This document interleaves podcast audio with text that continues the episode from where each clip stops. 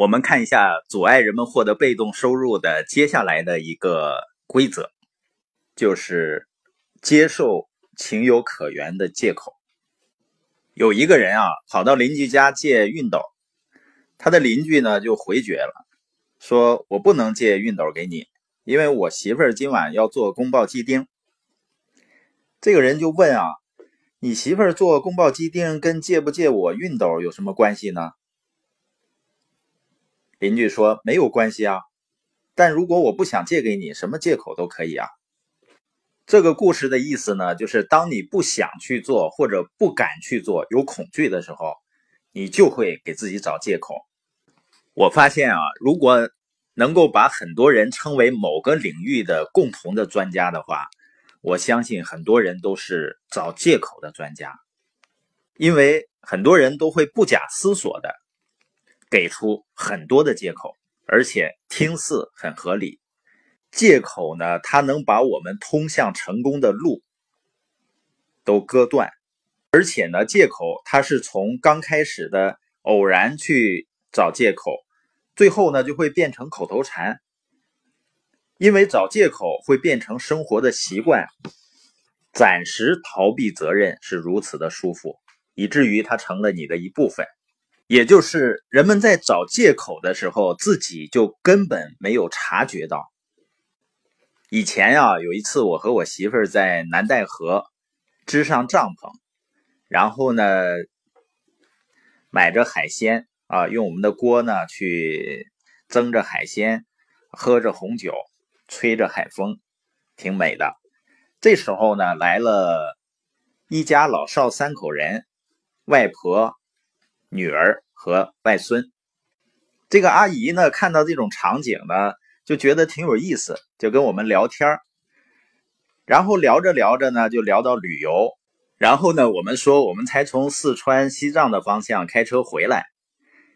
然后这个阿姨就说呢，她实际上也很喜欢旅游，就是现在年龄太大了。她说完这个呢，她就跟她的女儿说：“说你们。”看看像这两口子多好啊，经常出去溜达溜达。他女儿马上接过来话说呢，说谁不想出去玩啊？你没看有这个孩子上哪儿能行？然后呢，那个五六岁的小男孩呢，就听了这些话呢，就拼命的点头。我想这个男孩呢，会学到一件事情，就是如果你有一个梦想呢，就马上要找到一个为什么不能实现他的借口。那你说这个借口难道不是情有可原的吗？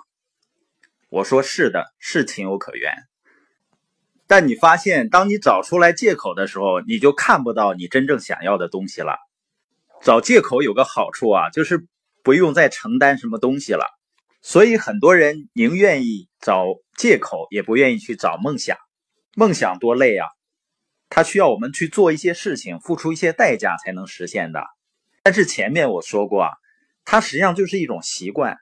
当你习惯于去寻找梦想，尤其是习惯于去实现梦想的时候，它是一个很有意思的事情，跟我们习惯于找借口一样。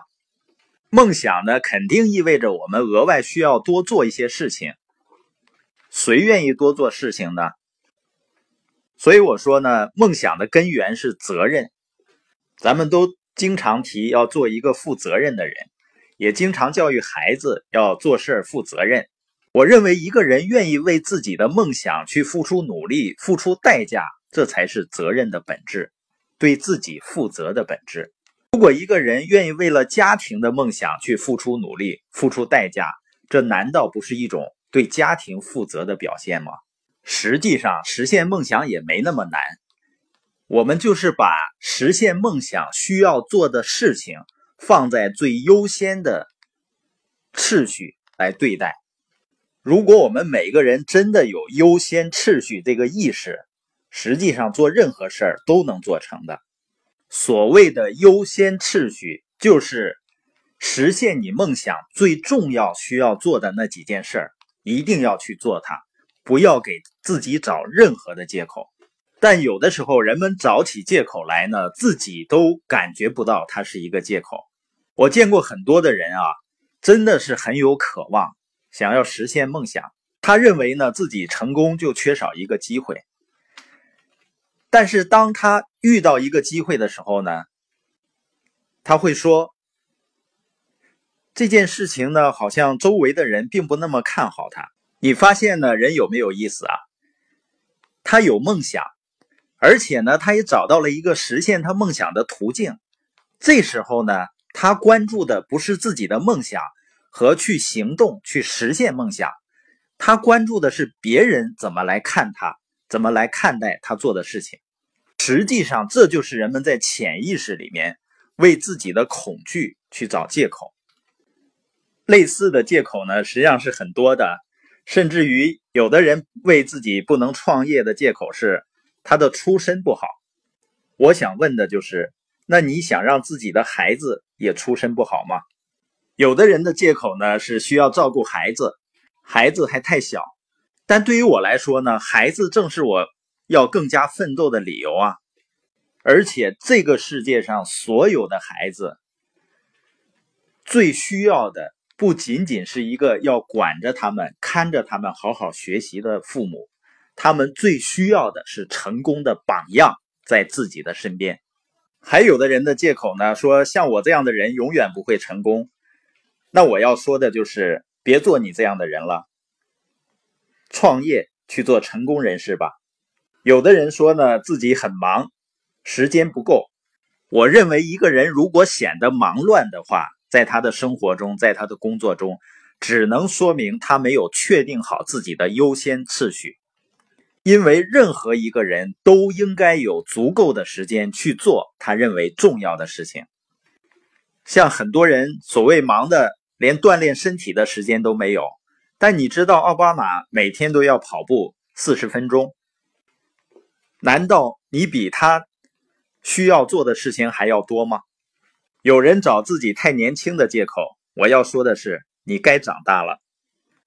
我的生意导师说呢，你的人生要么找到钱，要么找到借口，由你来决定。